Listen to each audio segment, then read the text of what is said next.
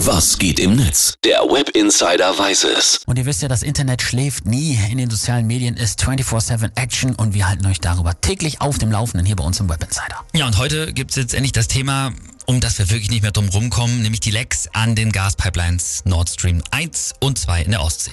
Schon vorgestern waren ja die drei Lecks in dänischen und schwedischen Gewässern aufgefallen. Mittlerweile besteht laut Experten kaum noch Zweifel daran, dass es sich bei den Explosionen um einen vorsätzlichen und sehr professionellen Angriff gehandelt hat. Ja, und seitdem schieben sich eigentlich alle Beteiligten den schwarzen Peter zu. Im Internet existieren natürlich mittlerweile auch die verrücktesten Verschwörungstheorien zu dem Thema. Also man weiß gar nicht mehr, wo oben und unten ist. Ist also wieder mal alles andere als einfach. Total. Vor allem, also die meisten User, die wissen wirklich nicht, wo denn der Kopf steht, bei den ganzen Möglichkeiten, wer es denn alles gewesen sein könnte. Also von der Bundesregierung selbst war es vielleicht bis hin zu Russland, den USA, Polen, der Ukraine. Und ja, im Juni hatte sogar Luisa Neubauer von Fridays for Future mal Oh scherzhaft irgendwo bei Instagram gesagt, dass Klimaaktivisten eine Pipeline sprengen wollten. Natürlich. Also sie. Äh, Jetzt, jetzt hörst du aber auf. So, also, ne, haben die Russen schon beim Bau der Pipeline Sprengsätze eingebaut als Druckmittel?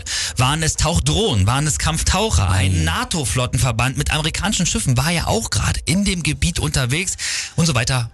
Also wir fassen das mal so zusammen. Engelhardt, du hast dich geopfert, die Postings durchgeguckt, damit Ja. sich unsere Rock Buddies das nicht mehr geben müssen. Ja, ich bin voll in den Schmerz rein und ganz ehrlich, also wenn nichts mehr geht, dann wenigstens Humor und deswegen bin ich froh um so welche Tweets hier wie von Extra 3, die äh, twittern zum Beispiel. Ganz wichtig an diesen Tagen, Nord Stream 2 Demonstranten müssen flexibel bleiben.